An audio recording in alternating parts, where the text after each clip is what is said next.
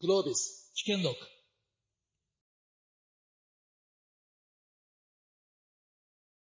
これあのテーマがですね、結構あの長いテーマついてまして、働き方、キャリア形成の未来、ジェネラティブ AI 等のテクノロジーが変える働き方と求められるスキルっていうことなんですね。まあ、最もあのビジネススクールのあの皆さんにとりましては大変重要なテーマだと思います。まあ、キャリアと言いますと実は私は全く、まあ、あの普段はあのこのスタートアップの支援とか、まあ、アントペナーシップ教育っていう、まあ、同じ専攻に松尾豊先生がいるので、まあ、そういった AI 絡みはもう身近なところにあの先生と今ご一緒していろいろやってますけれど、一時あの私もキャリアっていうことで言うと、大学に来る前は直前はヘッドハンターでして、ハイドリックストラグズってちょっと下上層の名前にいて、まあ、当時あの、社長とか CEO を連れてくるような、あの、そういうヘッドハンターの仕事をしたことがあるんですが、まあ、その時はそんなことをこういたしましたけど、今日はやっぱ技術の進展とともに皆さんのキャリアをどう考えるかってことがあるかもしれません。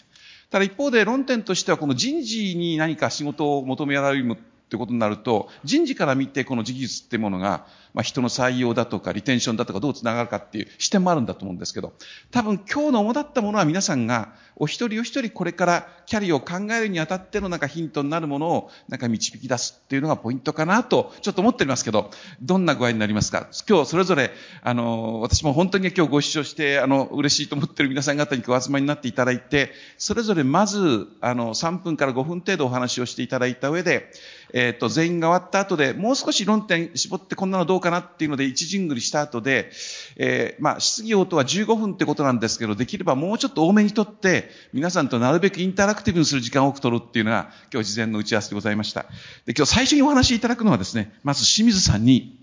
えー、強いメッセージもいただこうと思って一番バッとお願いしています。清水さんよろしくお願いします。えっ、ー、と、フォースタートアップス代表の志水でございます。えっ、と、自己紹介いらないという話なんですけれども、あの、すごい簡単にお話ししますと、今、えー、国内最大のスタートアップ支援会社、フォースタートアップスの代表を務めております。フォースタートアップスは、えー、法人設立後3年半で上場した会社であり、まあ、その代表です。で、さらに私はこ、えっ、ー、と、先ほどヘッドハンターというお話もございましたが、一応国内ナンバーワンのヘッドハンターの賞を国内で最多受賞したヘッドハンターでもあり、ベンチャーキャピタリストでもあります。えっ、と、私から皆様にですね、お話したいことは一つだと思っています。えっ、と、ここにおられる皆様は、全員イーロン・マスクやザッカーバーグになれるんですよ。なれると思ってる人。お、いるこれが正しい。何かというと、私たちはそのチャンスと可能性に溢れていることを知らないだけです。知ってたらやる人が出てくるんだと僕思いますよ、この中で。みんな優秀です。はい。だってグロービスの MBA 生ですよ。めちゃくちゃ優秀。インプットしたらアウトプットできるんです。だったら、社会や未来がどっちに向かうのかってことをインプットしたときに、それを最大値にできるのがもし起業家である、事業家であるとしたら、自らが長となって、自らのミッション、ビジョン、バリューを言霊で語り、人を集わせて、必ず社会や未来を変えられるプロダクトを作り、そして、未来英語を残っていく会社を作れる人はこの中に2、3割いますよ。もしやってないんだったらやってないだけ、知らないだけ。だから今日はこの1時間の中で最後、自らは必ず日本を代表するがミニマム。そして世界を代表する法人、そして世界観を作れる自分はリーダーになるんだというふうに思える人が増えることを期待したいと思っています。はい、以上です。はい、なんか、あの、飛鳥会議グロービスらしくなってきた感じがするんですね。ちょっとこれあの、この基調にしていきたいと思うんですけど。清水さん、あの、清水さんよかったらさっきしてくれてた、はい、あの、なんで清水さんがそういうことを思うようになったかっていう話、ちょっとだけシェアしていただいたらお願いします。あの、僕、中高のクラスメイトが孫泰造と堀江貴文なんですよ。はい。えっ、ー、と、インテリジェンスという会社で、えー、サラリーマンやってました。で、唯一やったことはリクルートを超えるために、デューダっていう転職サイトを事業計画変えて作ったことぐらいしかやれてないんです。ただその時に、僕はですね、やっぱ孫泰造と堀江貴文が活躍してる姿を見て疎ましいんです。だって自分は挑戦してない。ダボス会議に行ってない。個人資産数百億、数千億持ってない。世界の著名人がどこかでご飯を食べていることを、あの、あ、じゃあ、彼らと会話をし、で、そのことを SNS で公開し、あいつはあんなこと言ってるけど、俺はそうは思わないんだよねっていうことを、まっすぐに書ける。それを見て、自分にはできないなって。彼らを見なければ聞かなければ、まあ言って自分もいい年収もらってて、いい生活してるし、これでいいやって思ってたんです。ところが、10年前にあることに気がつきました。僕は日本が豊かだと思ってた。でも10年前にあることに気がつくんですよ。違うんです。日本は貧乏で未来がないんですよ。皆さんもご存知のように、今、私たちは、生活水準は韓国に抜かれました。今、ポーランドと変わんないです。で、さらに言えば、ね、国の競争力。まあもちろん平先生が今後ね、圧倒的に何か生み出されると思いますけれども、リーダーシップを持って。ただし一人ではできなくて、より多くのリーダーで未来を変えに行かないと、今のこのダウントレンドの日本は変えられないんですよ。きっと皆さんには、一部の皆さんには家族がいる。そしたらそのご家族も幸せにするってことは、いい仕事をするんじゃないんですよ。そのレベルじゃない。ライフワークバランスを取る。そのレベルでもない。もっと社会や未来に自分がどう寄与して未来を変えられるか。一般的には変えられないって言うんだけど、違う違う違う。みんなにチャンスと可能性しかないんです。それを知らない。僕これ知らない悪って呼んでるんですけど、これを解消するために僕がやってるっていう。まあその話ですね。すいません。ありがとうございます。いやそれこそあの今日あの全体セッションの中で現状、今をどう見るかっていう話が難しいんだって話がちょっとあったように思いますけど、まあそれこそ今が、まあ今の話を聞くと、それこそ坂本龍馬の世に背負うはことをなすにありと。えー、まあ、そんなような言葉を思い出しますが、そういう情勢の中に皆さんのような優秀な方がいるんだと、まず認識し、事実をちゃんとファクトを捉えるっていうことのなんか重要性を今教えていただいたと思います。どうもありがとうございます。次に、平先生ちょっとお願いしてよろしいですか？えっと、一応、な、何の話をすればいいかはちょっと難しいですけども、えー、国もですね、まあ今、清水さん言ったのと同じ認識で、新しい資本主義のですね、中身、成長戦略の中身を私、ライターで作りましたけども、あの、テーマはですね、脱皮しない蛇は死ぬという、まあ、よくあたかさんが言ってるのがテーマになっていて、えー、まあ、一人当たり GTB 韓国抜かれましたね。本当にいいんですかと。それで、まあ、これはあの、私のウェブ載ってるので見といてください。あの、国のあの、方針とか戦略知ってるってことは、あの、ビジネスの案を、あの、立案するときすごい重要なので、で、大きく分けるとイノベーション、え、インバウンド、サプライチェーン、あとその他の課題ですね。で、サプライチェーンは、実は今円安になっていて、経済安全保障って新しい文脈が入ってきたので、実はチャンスなんですよ。ですから半導体とかデータセンターとかがどんどんあの日本に集まってきていると。で、実は日本はダメだダメだって言うんだけど、経済の複雑性指標っていうのはずっと世界一なんですね。何かっていうと何でも作ってるんですよ。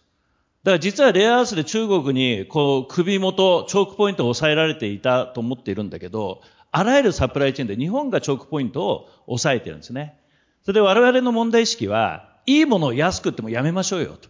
いいものは高く売りましょうよ。サプライチェーンのチョークポイントを我々が抑えてるんだったら、ちゃんと交渉に使いましょうよっていうようなことが書いてあります。で、イノベーションはやっぱり AI とか、えー、量子コンピューターとか、えー、あとあれですね、フュージョンエネルギー、えー、核融合エネルギーなんかは結構、あの、我々が関心を持っている中でも今日 AI ということで、で、AI 私、あの、自民党の AI の進化と実装に関するプロジェクトチームっていうのを自分で1月に作って、3月にホワイトペーパーまとめて、リーガルチェックした英語版も出して、4月頭に岸田さんとサマルトマン CEO、面会をしてもらって、さらにその G7 のあのアジェンダとかですね、AI 広島プロセスなんかもいい形でいったと思いますが、ざくっと言うとヨーロッパ規制する気満々。で、アメリカは本当に巨大な AI ですね。いわゆるファンデーションモデルは経済安全、あ、違う、安全保障上の理由で、えっ、ー、と、監査をする方向に行ってると。で、日本は一応問題点をよく、あの、理解しながらも使い倒すって今、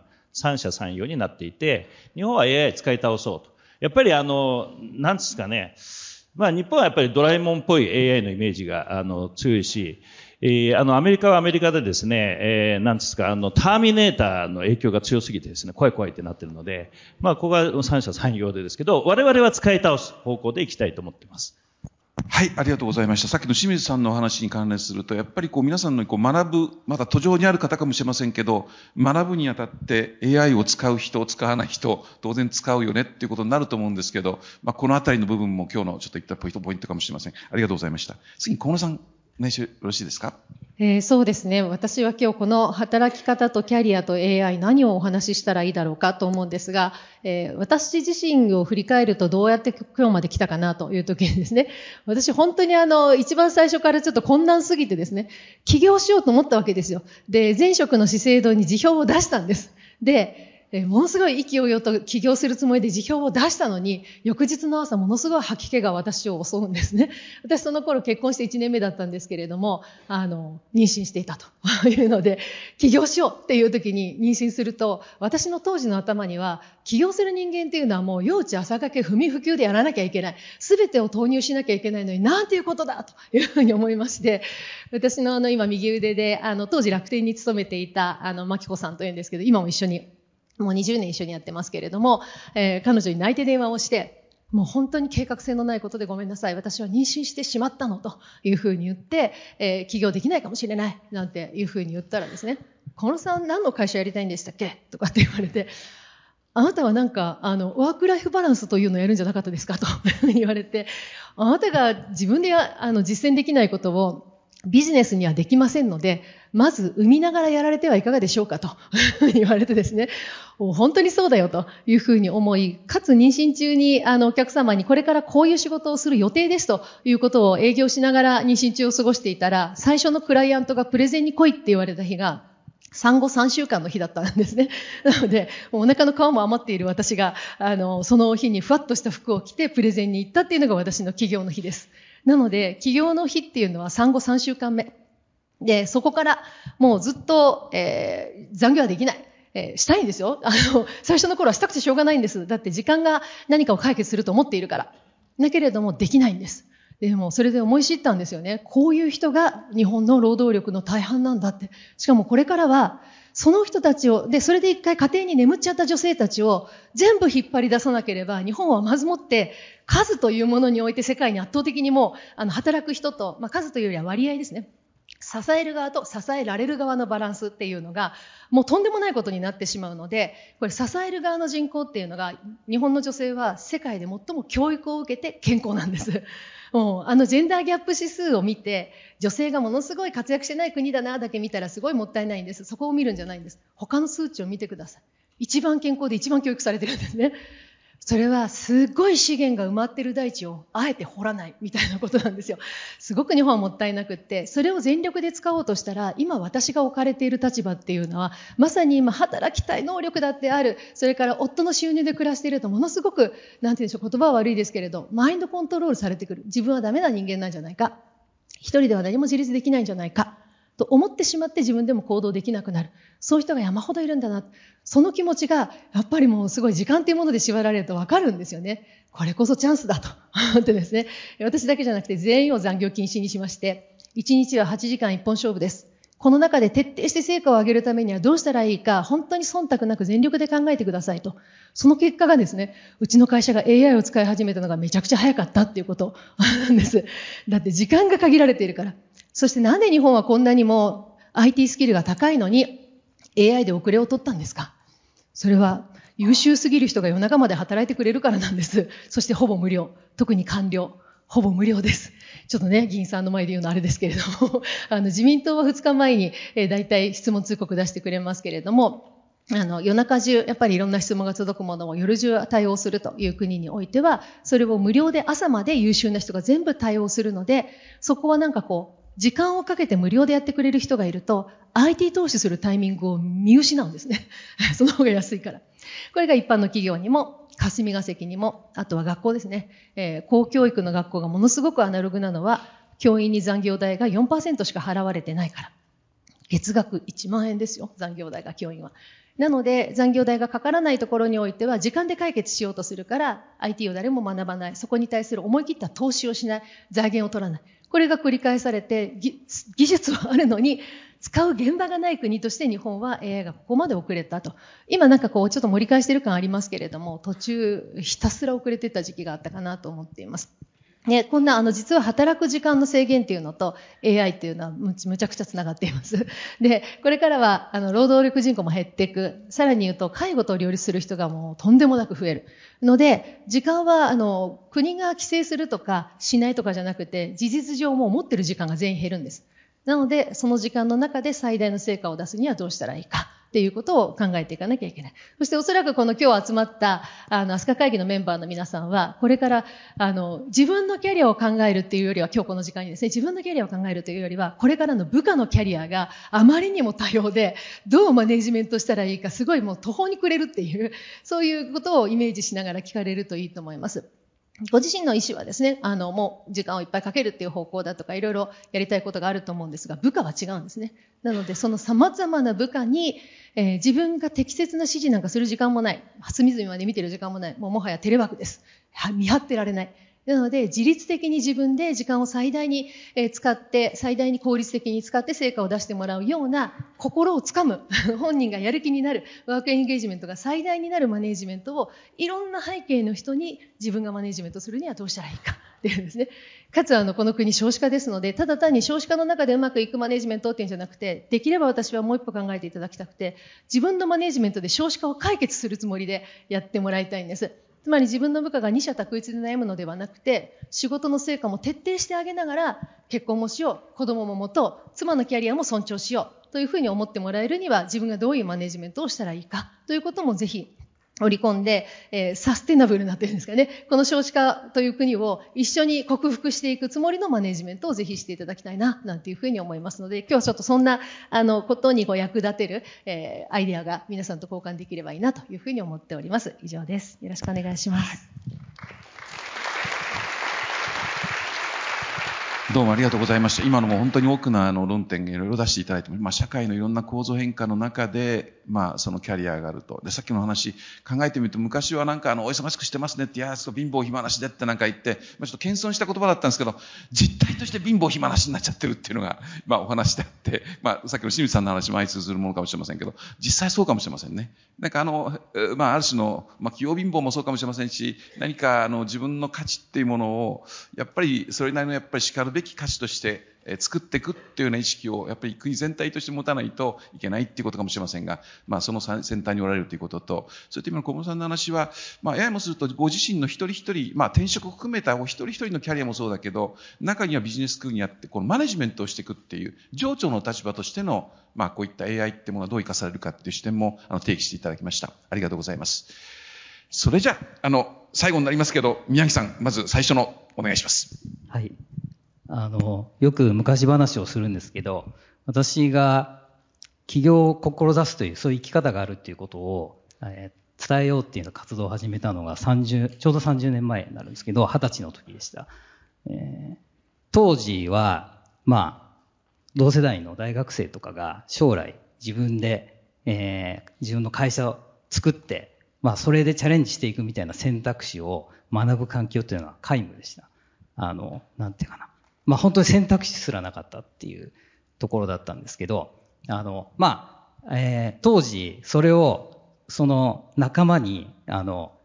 起業家の人が来て大学で話してくれるよというのを伝える手段っていうのは、あの、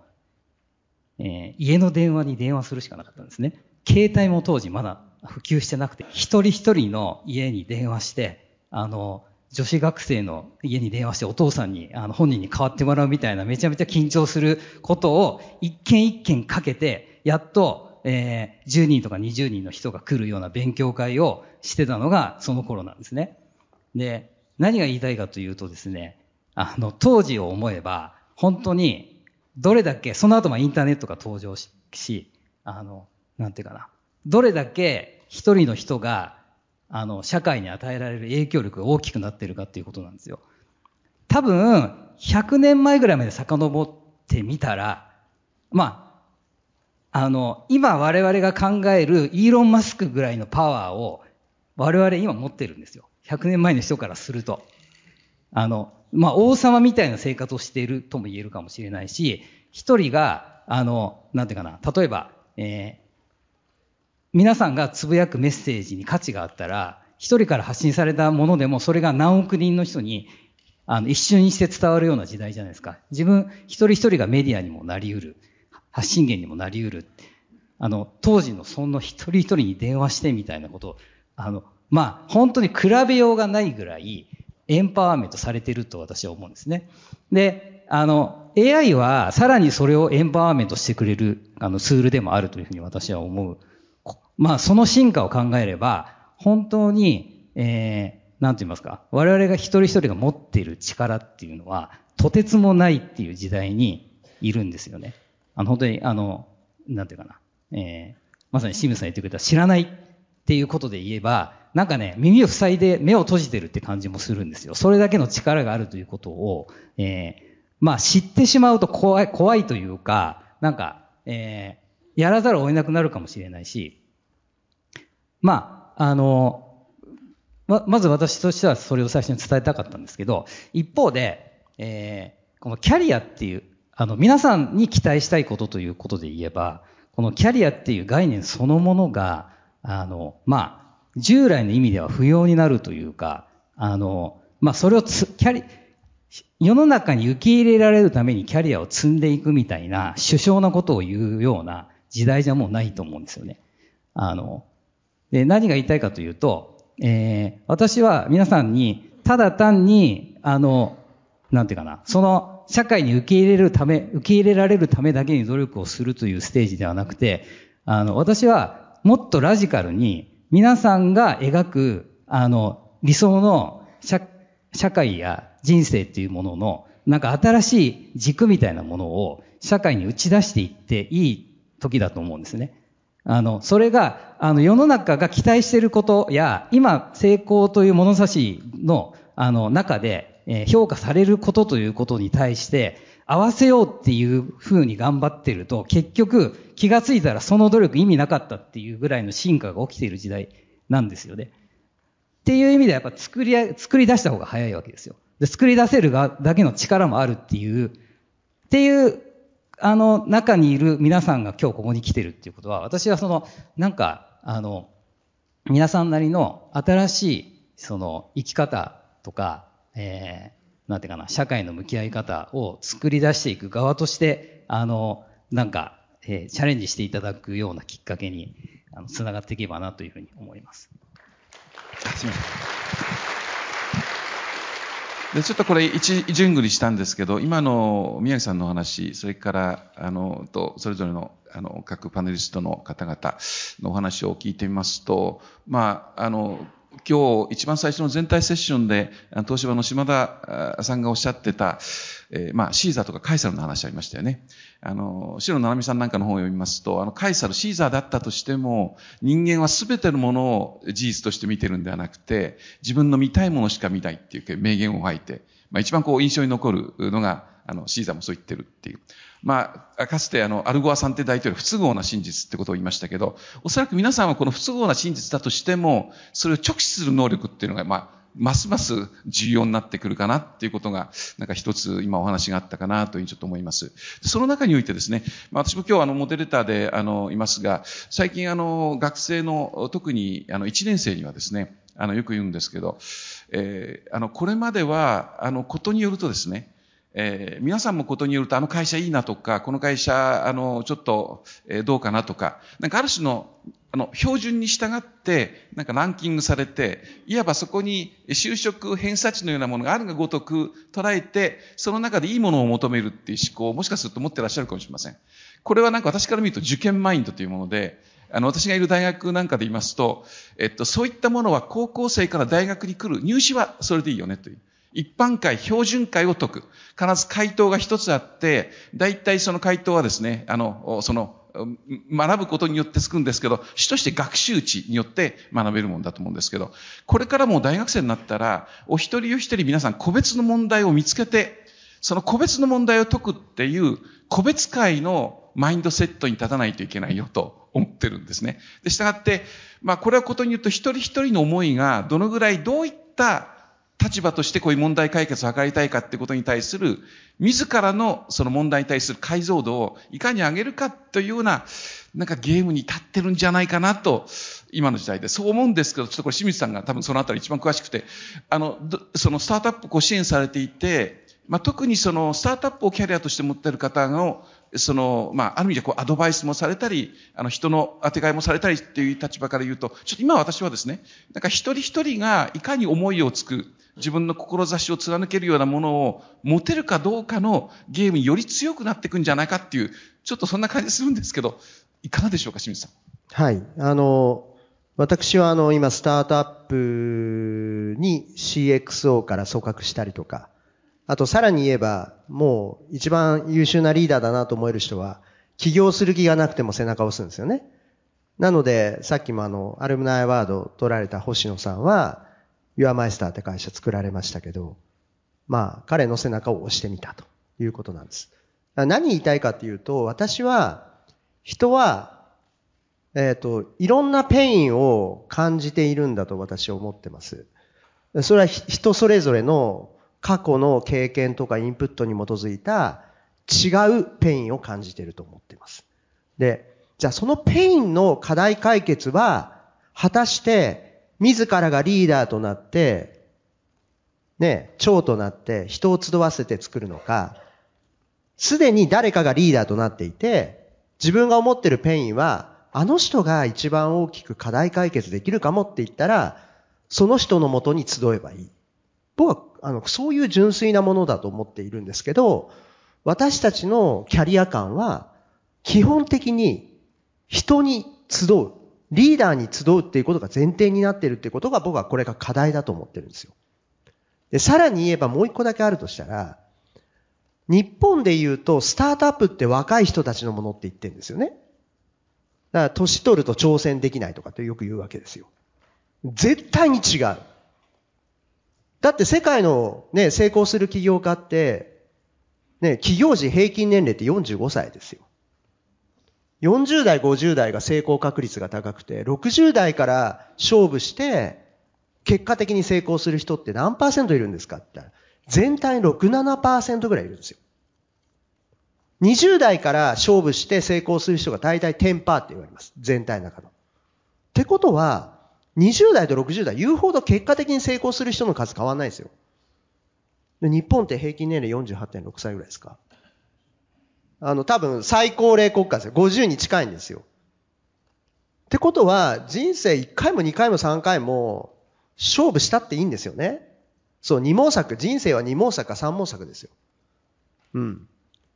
あ、老け込む理由はない。で、僕よく、これもよく言うんですけど、挑戦こそが僕最大のアンチエイジングだと思ってて。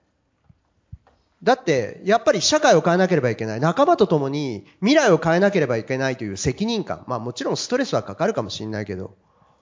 でも、生きる理由になるはず。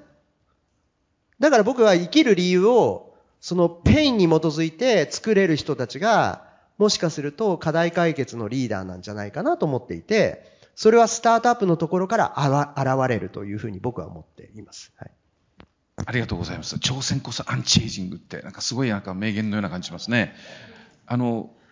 さっきね、あの、志水さんが、あの、堀江さんの話とか、孫泰蔵さんの話されましたよね。なんか私、あの、このキャリアを積むとか、まあ、様々なあの技術的なものがあったとしても、やっぱりこの人のご縁みたいなものっていうのは結構重要で、まあ、これたまたまあの、すいません、あの、2013年に、あの、と、MIT の卒業式で、 Drew Houston って Dropbox の創業者が、あの、スピーチをしてまして、2018年にあの、東大にお見えになった時対談したことあるんですけど、彼の言葉に、皆さんお一人一人の価値っていうのは、普段最も合ってる上位から5番目の平均値で決まるっていう、まあ、説なんですね。まあ、これも、あの、1年生とか2年生に話すにはものすごく単純なフォーミュラなんですけど、さっき小室さんの話を伺ってても、さっきはその、ご妊娠なさった時の、あの、資生堂の方のご縁とか、人との、なんかそういったものがですね、え、あの、高くて、そういったものがあると、何かことをなすときに、まあ、それがパワーになるっていうかですね。で、もしそこにもっと自分を高めるっていうことであれば、その、さらにこう、いろんな人に会ってみるっていう。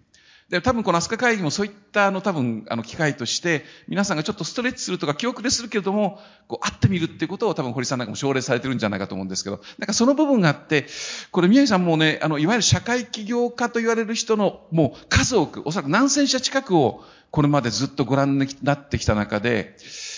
いかがでしょうか？いろんな技術の進展はありますけど、やっぱりこうキャリアを考えるときの、なんかその、チームとか人との出会いっていうようなものを宮城さんどんなふうにご覧になっておられますか？はい。あの、よく、えー、今起業の準備をしているとか始めたっていうところで、あとは人だけなんですっていうような、あの、話を相談されることもあるんですけど、あの、ある意味、集ってくる仲間っていうのは、あの、一つの今の自分を表した結果なんですよね。あの、あとは人だけっていうことはありえないんですよ。あの、その今の自分の志とか、えー、挑戦しているプロセスの水準に合った人がつながるっていうことになっているので、あの、なんていうかな、そこってコント、あの、なんていうかな、えっ、ー、と、飛ばしてコントロールできるものじゃないんですよね。あの、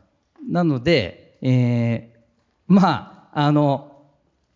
もっと、まあ、気楽な角度で言えば、ついてくるわけです、人は。あの、その、皆さん、それぞれ我々が挑戦していくステージや、その本気度や、えー、なんていうかな、その歩みの、あにあった人が必ずつながるっていうのは私は30年見ていて、あの、すごく思うことです。あの、頭で考えて、えー、あとお金もあるし、計画もあるし、あの、なんていうかな、えあとは人だけなんだって言ってる人は結構同じとこぐるぐる回ってる人が多くって、あの、なんていうかな、そういうふうに出来上がってくるものじゃなくて、あの、っていうのは思いますね。あの、えー、逆に言えば本当に心配する必要がないというか、あの、えー、人が集まらないということは、えー、まだその段階じゃないので、えー、そこ、集まってくるようなところに行きたければ、その突き抜け方をどうするかというふうな自分との向き合いということでしょうし、えー、まあ、一方で、その、あの、経るべきプロセスを経れば、本当に、えー、皆さん出会うべき人と出会ってるなっていうのは私は実感として持っています。ありがとうございます。これちょっと小室さんに伺いますが、やっぱりさっきあの、と、情緒として、まあ人とどうするかっていう、まあこの AI とか生成 AI って、AI もするとその技術的なものがなんかあの、取って変わるようなものばかりあるんですけど、でも人を巻き込む力とかですね、まあそういったものは相対的により皆さんにとって重要になるんじゃないかなっていう。まあ、したがってある種の、もちろん経営のノウハウとかそういったいろはとかっていう、まあこういったものを知ってなきゃいけないし、不都合な真実は皆さん知らなきゃいけないっていうことは当然ありますよね。それに対して目を向ける、対峙する。場合によってはその本当に困りごとがある現場に行って、その解像度を上げるっていう。ただ同時に事をなそうと思うと、やっぱり人を巻き込む力みたいな話で言うと、久保さんこれどういったようなことを今、今後やっていらっしゃるんでしょうか？あの、最初にちょっと私の個人的なね、エピソードを話すると、私の最初の右腕はどう見つかったのか というとですね、私が前職の資生堂にいる頃に、私あの、さっき宮城さんの話聞いてても、すごい懐かしくなっちゃったんですけど、宮城さん30年前にあのエティックを作ったと言いましたよね。そのエティックができて2年後に、それこそその一軒一軒の学生に電話して、あの、セミナーに来てと誘われた一人が私でしたよ。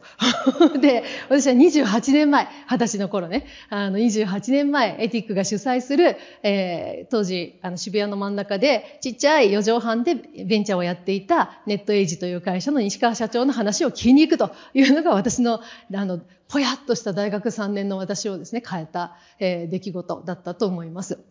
で、あの、本当にね、そその、だからインターン生の第1号ぐらいのね、第1期ぐらいな感じなんです、エディックの。ずっと宮城さんには見ていただいてます。で、そのエディックが、私のその人生を変えたので、エティックから頼まれたことはいつも断らないっていうふうにしていて、で、エティックが学生をたくさん、あの、毎年毎年育てる中で、学生に起業の話、あの、起業というか私は当時はもう資生堂に入社してたんですが、インターンでベンチャーしてた時の話、しかも、あの、ベンチャーで私すごい営業を当時すごい得意でですね、あの、営業ものすごい数で回っていたので、それをどうしてそんな頑張れたのかっていう話を学生にしてくれというので、毎回毎回学生に話をしていて、で、そのうちその学生もなんか継続して面倒を見たくなってきちゃって、で、そのまま、あの、今考えると恥ずかしい名前なんですけど、小室ファミリーっていうのを作って、あの、なんとそれの卒業生が今や1000人に上るという。その、もう16年以上続けたんです。私のあの、プレゼンのスキルを自分が資生堂で習う、もしくは起業した時に自分で習得する。それをもう誰かに教えないともったいないと思って、それを全部教え続けるっていうのを、その学生にずっとやったんです。だから1000人のうちのかなりの数が今社長です。今のところの、あの、ジンクエストの高橋翔子さんとかね、あの、みんな卒業生です。で、あの、その、こう、教え続けているうちに、あるそのね、マキコさんが あの、私の結婚式を手伝ってくれるとか、なんかすごいまめに動いてくれて、で、彼女とものすごくこう話をする中ですごい人だなと、全然年下ですけれど、すごい人だなと、私は思っていてと。それが単なるもう私は資生堂、彼女は楽天という中だったんですけれども、ある日、なんかどっかに、何だったっけな、いろんな企業のもうこれ副業です、当時で言うとね。自分の会社でやっていては、できないような業務をもっとやってみたいと思ったんです。なので、資生堂の中で私は経営企画室の一社員でしたけれども、もっといろんな商品の企画をやってみたいとか、うちの会社ではさせさせてもらえないからって思っている子たちを他社で大企業の社長秘書をやってる子とか、でも私は秘書なんかしたくないんだみたいに思ってる子とか、そういう子たちを集めて、いろんな企業の女性向け商品の企画を勝手にやりますみたいなことを売り込んでやっているメンバーを作り、一緒に活動していたら、私が電車であの寝ながら帰ってたら、横で、私は小室さんが起業、いつか起業すると思うんで、そしたらついていくんですって言ってる、寝てたんだけど、マキコさんの声が聞こえたんですね。で、そうなんだ、マキコというふうに思って、起業の時に、なんかついてきてくれないかなってお願いをしたっていうのが、あの、出会いでした。なので、本当に今自分が、その当時で言うと資生堂での自分の仕事以外のことをやりたいと思ったらそれをやり、そしてそこに人を巻き込み、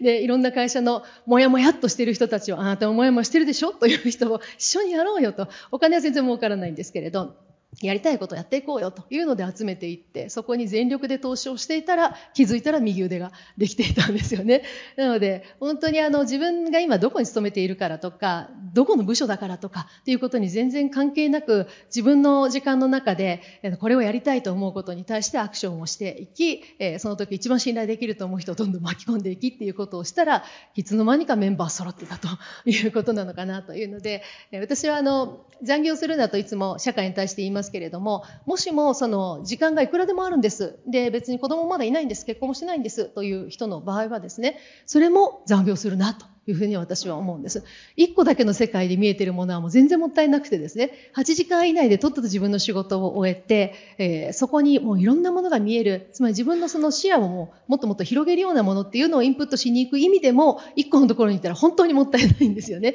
で、しかも、あの、これは無意識にですけれども、その時間がいくらでもあるんですっていう人がオフィスにいつまでもいることっていうのが自分の同僚を偉い肩身を狭くさせていてですね、その人のやる気を落としたりとか、なんか自分に対してすごく複雑な感情を持たれたりとかして、いつの間にか足引っ張られるとか、いろんなことが起きます。なので、え必ずあの8時間の中で終えて、もうもし時間や体力が余っているなら、他のところを助けに行ったり、興味を持つものを相当突き詰めてみるっていうことをしたら、気づいたらもう企業のあの準備が揃ってるっていうことかな、なんていうふうにも思います。なので私たちあの企業、まあ普段はコンサルをする仕事なんですけれども、2000社以上の企業をコンサルしてきてですね、で、あの残業ものすごい減るんです。75とか減るんですね。なんですけれども、その企業の業績はびっくりするぐらい上がってます。なんか小室さんのところに残業を減らしてもらって、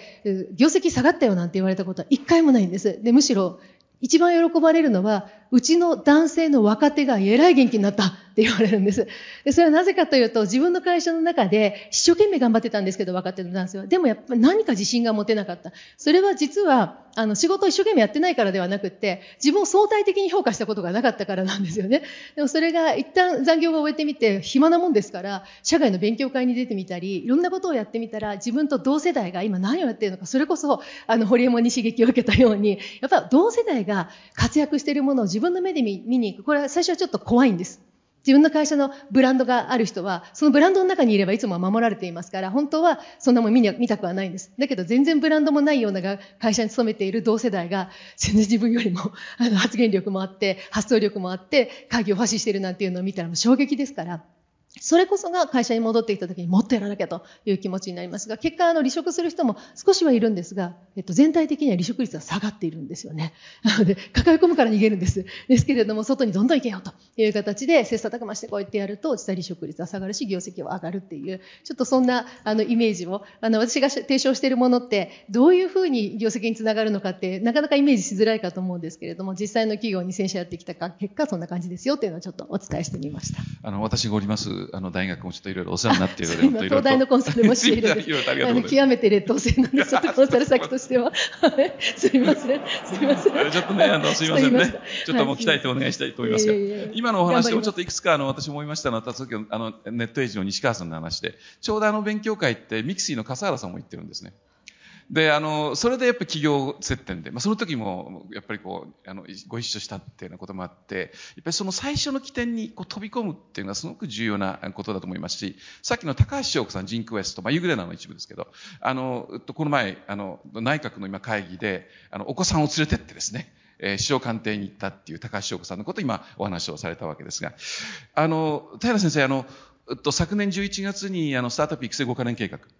これあの出ました。あの私もあの全部もうかなりこう何回も私も読んでまして、あの結構網羅性はもちろんあるんですけど、やっぱりかなりこう現場に近いところで、かなりディーテールまで読んで書いてるなっていう感じがするんですけど、このスタートアップ育成5カ年計画、政府としてのその考えと、まあそういった観点からこの人、キャリア、を目指すその人材っていうようなものについての、なんかそのあたりのリンクの部分を、平先生からちょっとお願いをしてよろしいですか？えっと、まずあの、宮城さんのね、話全くその通りだなと思っていて、その、やっぱり志なんだよなって思ってるんですよ。それで、私もいろんな経営者とかいろんな政治家見てきましたけども、なんだろうな、自分が金儲けしたいとか、なんちゃらヒルズに住みたいからみたいな志の低いやついるじゃないですか。で、たまたまうまくいって、あの、時流に乗って注目されるんだけど、やっぱり自分の志以上に注目をされちゃうと崩れるんですよね、2、3年で。で、志高くすればするほど、良質な人材と良質な資金が集まってくるんですね。低いと、立ちの悪いやつと、あの、立ちの悪い金が集まってくるんですよ。で、その志高くするのって、別にここで学ばなくても、本読まなくても、今この瞬間に自分の心の中でするだけの話なんで、で、これって誰も教えてくんないなっていうふうに思ってるんですね。だからそれはまあそうした方がいいですね。で、その上で、まあちょっと今日 AI もあるんで、AI は使い倒したらいいと思いますよ。それはなぜかっていうと、まずね、あの、小室さんの世界で言うと、部下を古希使っても AI の場合は心が病まない。あの、心が病まないんで、どんどん使ったらいいです。で、あと、我々が一生かかっても読めないだけの文章を読み込んでるので、プロンプト次第でいろんなのが出てくるんで、AI は使いこなす。で、AI って人格もないですから。志もないですから。所詮その程度ですから、あいつら。あいつらっていう言い方はおかしいけど。ただ一方でめっちゃいろんなもの読み込んでるので、こっちのプロンプト次第では、我々人間が思いもつかない、今、なんていうの、パラメーターを彼ら持ってるわけですよね。だから、まあ、使い倒したらいいですよ。あとは、もうスキルとかなんか資格じゃないなと思ってて、前回私ここで呼ばれた時は Web3 の話をしたんですよね、ここで国光さんとか。そしたらなんか世の中 Web3 もう終わったねって、これから AI だね。あ、これ言わない方がいいですよ。バカだと思われますから言わない方がいいですよ。なぜならブロックチェーンの世界は、これ AI が発展すると、ものすごいセキュアになって、さらにいろんなことができるようになるんで、これパラレルで進んでいくんですよ。相互作用しながら。そうすると AI がアバターみたいなものがメタバース空間で、すごい AI アバターが出てくるんですよね。で、すごい楽しい世界が生まれるんだけど、そこに多分恋人商法とかいろんなものがいっぱい出てきたり、いろんなことをするんで、大事なのは、こういうテクノロジーが出てくると、どう波及して、テクノロジーがどう転ぶかっていうイマジネーションなんですよね。だ政治家は今までの政治家っていうのは法律詳しい。こんな問題があります。立法事実。それをどう解決するかっていうのは我々のスキルだったんだけど、それはまあ当たり前として、それ以上にこういうテクノロジーが出てきたら、どっちに跳ねるかわかんないけど、こんな世界が起きる、起こりうるよねって一番求められるのはイマジネーションと、あとなんていうの構想力、構造を作る力。が求められてるので、えー、まあちょっとしたあの資格のスキルみたいなみんな AI にとって変わるので、まあそういうことはやめましょうと。いうことだと思います。あ、ごめんなさい。スタートアップは真剣にやってるので、で、スタートアップって、あの、今回は中小企業政策じゃなくてガチのスタートアップなんで、で、今度スタートアップキャンパスが恵比寿にできますけど、カーネギーメロン大学と MIT も来ること決まっていて、スタンド、スタンフォードが俺たち行かなくていいのって今言ってる、そういう状態で、あの、これフルフルスペックでやるんだんで、ぜひあの、政府の文章をよく読んでいただければと思います。今の、まあ、志って結構あの、グロービスさんの中で言うと結構キーワードだと思うんですけど、これあの、えー、たまたま清水さんのご友人である孫太藤さんがですね、大学で講義してもらった時、彼はこう言ったんですね。実は人間の力ってエゴっていうのは結構重要であると。これが人間のエネルギーの本質であると。まあだからもっと我をどんどん出していいと。ただその我の矛先が、まあ、社会性、公共性を帯びる時があって、その時そのエゴのことは志していっていって、結構私こう何回も東大で講義しててですね、あの、孫太斗さんから教えてもらった言葉の一つです。さて、あの、えっと、二巡繰りしまして、これから質疑応答の時間に入りたいと思います。えっと、これはあの、えっと、ご質問ある方は手を挙げていただくような形でよろしいんですか？それでは、あの、2階の方もいらっしゃると思いますので、遠慮なく手を挙げていただきまして、あの、簡潔にできればご質問していただくとありがたいんですが、いかがでしょうか？じゃあ、前の女性の方いかがでしょう？今日はどうもありがとうございます。穴子屋校の卒業生のものです。あの、AI を活用してキャリア形成をしていくことは、まあ、活用していかなくちゃいけないなと思うんですけれども、あの、キャリアを形成していくためには、やはり健康でないといけないと思うんですね。で、皆さんが健康であるために、まあ、小室さんは睡眠とか推進されてますけれども、健康であるためのなんかポイントがあれば教えていただければありがたいと思います。なんかどなたかに聞きたいというようなことございますか？皆さんに聞きたいです。じゃあ、えっと、どうしましょう？一番これ、あの、健康な方に答えていただく え、じゃあやっぱり、熊野さんですかね？私、いつも多分聞いてくださっているから、多分他の人から聞きたいですよね。いや、あのー、小室さんお願いします。私もいい。はい、あ、はい、じゃあ、多分何個か聞いてからの方がいいかもしれません。はい。あの、健康に際するご質問を受けたまりました。ちょっとまとめてご質問を受けて、それでお答えしましょうか。どうぞ。あ、坂本と言います。あの、文科省で働いてて、あの、朝、明日から旧大で働くことになってます。えっと、官僚っていうことで、働きか、働きがいのところがすごく気になっていて、まあ、質問としては清水さんに質問したいなと思ってるんですけど、その官僚で、あの、仕事多いって言われてますけど、バリバリ働きたいっていうのもあって、でも小室さんの言う通り、そのバランスを取ることっていうのも大事。で、ことをなす、大きいことを成し遂げられるんだよ、その可能性あるんだよっていうことを成し遂げる。それ、それ、私は、それ、やりがいを感じられるんですけど、その、いろんなものとバランスを取るっていうこととの狭間やりがいってそこでちょっと削られる部分もあるんだと思っていて、そこのバランスを取りながらでも大きいことを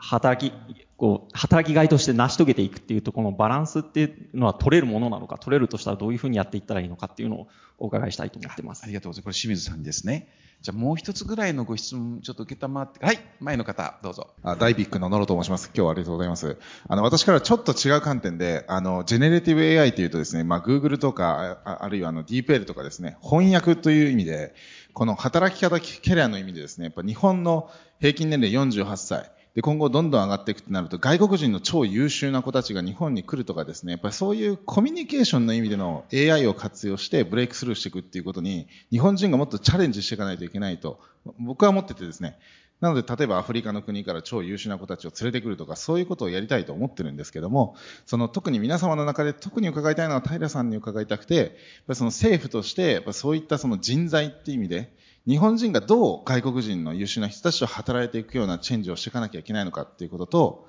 あとは外国の優秀な人たちを連れてくるとかですね、興味持ってきてくれるということに関してどのような議論がされていて、どんな展望をお持ちなのかっていうのを伺ってみたいなと思ってます。はい、ご質問ありがとうございました。もうさっきお手を挙げあ、ありがとうございます。じゃあ、こちらの方も。あ、長谷川です。ありがとうございます。えっと、私はキャリアというものに質問がありまして、えっと、平さんにお伺いしたいと思っています。私今年結婚しまして、でキャリアを考えるにあたって家族のことも一緒にセットで考えていきたいと思っています。で、その時に奥さんのキャリアもありまして、で、家族揃って、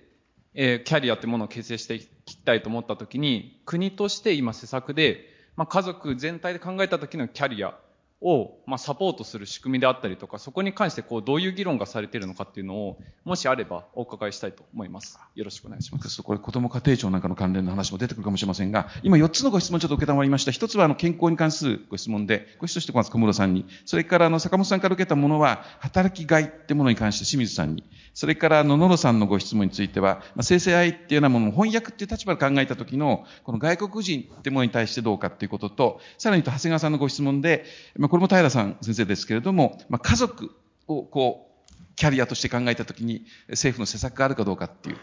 それぞれちょっとお答えをいただきたいと思います。小室さんからお願いしてよろしいでしょうか。えっ、と、私ですね、今日、今日まで、あの、キャリアをこう、自分のね、振り返ると、実はですね、あの、そもそも1日8時間しか時間ないという話をした上にですよ、途中3年半不妊治療をしているので、その間ずっと、もうこの週は仕事は入れられないっていうのが帯で、毎月毎月 あるんです。で、たまに手術もあったりして。それから子供が、あの、長男と次男、今17歳と10歳いますが、それぞれが2年ずつ大病していてですね、で、1日3時間しか仕事ができないっていう、そういう経験を2年半ずつしていて、まあ、誰も気づかなかったと思うんですけれども、その間、あの、必死で短い時間だけれども仕事をするということをしてきました。で、そのことはこう、自分のメンタル面も結構ですね、特に子供のことっていうのは自分のメンタルをすごく、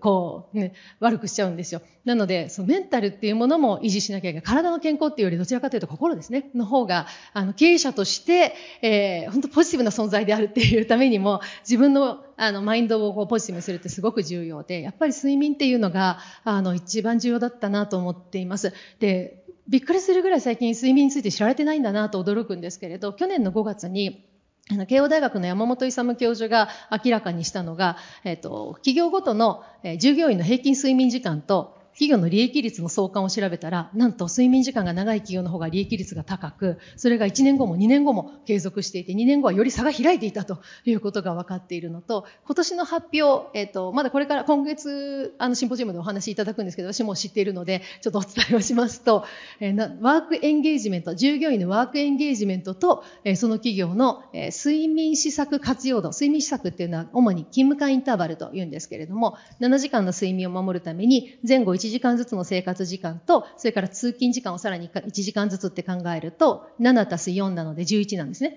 で、この11時間を空けて、会社を経営するっていう、これを積極的に活用している企業のワークエンゲージメントがもう優位にピンと高かったんです。で、こういうことを、まあ、自分と、その経営者、もしくはリーダーとなる方は、自分自身の睡眠と部下と、両方にぜひイメージしてください。なぜ自分も大事か、あの、経営者だから、えー、別に有給も、あの、残業もないでしょと思うかもしれませんが、これも論文でしっかり解明されているのが、睡眠不足の上司ほど部下に侮辱的な言葉を使うというのが、もうしっかりと論文で出ていて、その侮辱的な言葉っていうのは、上司の性格ではないんです。自我消耗と言って、睡眠が短くなると自分をコントロールする力が弱くなって、部下の一定の口癖とかがものすごく腹が立つんですね。なのでそこでカッとなって、いわゆるパワハラ的な行動を取り、それが離職につながったり、もしくはモチベーションダウンにつながって、結果として自分の仕事がまたボンって増えるんですね。こういう負のスパイラルをやっていると、当然リーダーとしてビッグビジョンを描く時間もないし、メンバーがしょっちゅう入れ替わるから、志も何もですね、一緒になって走る人がどんどん抜けるわけです。なので、その自分の睡眠と、えー、ポジティブさ、健康っていうのを守るっていうのが、実はあの部下も大事だけど、自分もものすごく大事ですというところ。それからさっきちょっとあの、質問をされてた、何目だったかな、妻のキャリアっていうお話もされてましたが、これから、あの、えー、皆さんご存知あるかわからないんですけれども、産後の妻の死因の1位は自殺なんですね。で、えー、これ産後うつによるものなんですけれども、えー、妻の睡眠を守るっていうのもものすごく大事です。女性ホルモンがあの出産などなどによってものすごく上下するんですが、授乳の時間が2時間おきだから、それが治らないんです。なので、いかに自分が変わってあげるか、それによって妻の数7時間の睡眠を守るか、これも家族一体となってポジティブになるためには、すごく重要なあのものなので、簡単ですよね。7、7って覚えておけばいいんですから。で、iPhone とかで毎日測っていけばいいので、ぜひやっていただきたいなというふうに思います。ちょっと長くなっちゃってありがとうございます。大変勉強になりますね。清水さんお願いします。はい、あの、働きがいっていうポイントですけど、まあ、多分今日の、あの、この5人のえー、登壇をベースにして会を出そうとすると、これかなと思ってます。何かというと、社内には、もしくは組織内には、すべての会はないっていう。だからまあ、組織内で課題解決するためには、これはアウトプットなんで、社外でアウトプットしない、あ、インプットしないと、ダメ、ダメだと。だからもうたくさん、あの、日本と世界を代表する人に会いましょうと。いうことがまずインプット。で、えー、時間を減らすためには AI 使いましょう。はい。そうすることによって、あと、さらに政策面から見れば、ね、あの、そう、昔、繊維産業から自動車産業に、日本の主主たる産業を移したときに、フォーカスしたから勝ったんですよ。だいろんなことやるんじゃなくて、未来を変えられるところにフォーカスをする。そしたら、えー、多分、えー、働きがいを時間制限を持ちながら、ルールを持ちながら、えー、最大のアウトプットを出せんじゃないかなというふうに思います。はい、以上です。はい、ありがとうございました。えー、じゃあ、野呂さん、長谷川さんのご質問については、これ、平先生、お願いします。えっと、まず、あの、外国人材は、あの、今回の骨太方針にも入ってますけども、優秀な、あの、高度人材をどんどん入れていこうっていうことになっていて、その一つが、その、スタートアップキャンパスでもあります。それと、まあ、AI とかデジタルとか Web3 やってると、まあ、みんな日本好きですよね。もう日本来たくて来たくてしょうがないので、来やすくしましょうと、滞在しやすくしましょうということをやってきます。で、言語のところは、もう当然のことながら、もうこのラージランゲージモデルで超えちゃうので、あんまり気にしなくてもいいし、子供たちはうまくこの AI 使うと、本当にいろんな言語喋れるようになるので、まあそういうことかなと思います。あと、キャリア、夫婦のキャリア、すいません。私全然その辺の政策やってなくて、私のキャリアって、あの、考えたことないんですよね。結果こうなってるだけなんで、ちょっとあまり私はもうノープランでここまで来てるので、その、あの、また小室さんとも、あの、一緒に後でお話をさせていただければと思いますが、いずれにしても、今家族の価値を大事にしようというのが自民党保守なんだけど、もうそうでもないよね、と、みんなで二人で働くんだからっていう、その根幹を今変えるか変えないかっていうのが自民党の中で対立していて、個人にフォーカスを当てるか、ファミリーに当てるかっていう、今戦いをしていて、あとすみません、健康、これオーラリングで、やっぱ睡眠、睡眠、寝ろ寝ろ寝ろ寝ろってきますよ。寝ろ寝ろ寝ろ寝ろってきて、それで、あの、寝しなにいつもあの、なんていうんですか、強い酒を飲んでたんですけど、やめてあの、お茶にしました。そしたらあの、スコア改善しました。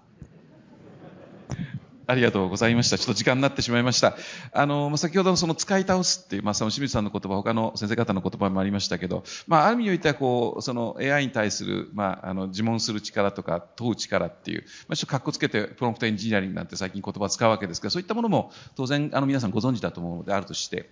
最後に、もしかすると今日あの、これも清水さんあたりが一番こう、されてどの起業家の方もそうなんでしょうけど、まあ、これあの、夕暮れの出雲社長からよく聞くことですが、まあ、彼は、まあ、本当に今回のスタートアップ育成5カ年計画の中でも5年で10倍ってもう全てのものがそういうマグニチュードで変わるんだって意味において、まあ、スタートアップを心がけようとするって方にとってはフォロー運動を吹いてるってことでしょうけど、まあ、ご本人言うんですね、やっぱり。最初にやろうとするとなかなか、まあ、ご理解いただけない。まあ、これも営業の、まあ、浸水のようなもので、本当はこの、宮城さんちょっとこの辺りもお伺いしようかと思ったんですけど、もう、一回でもですね、あの、とにかく確率が1%あるんであれば、1回目は1%、2回目やればもっと確率がどんどん上がっていくと。まあ理論的に言うと300回ぐらいやると結構近い、1に近いところまで行くっていうのは、まあ考えだと思ってるかもしれないね。まあこのあたりは本当に粘り強くいかに説得するかみたいな、おそらくそういうあの能力、あるいはあの粘り強さといったようなものも相対的には今後また重要になってくるかなというあの感じもします。だからこのあたりがですね、今日の最後のまとめとしてはちょっと私が最後に言うにはあの弱かったかもしれませんが、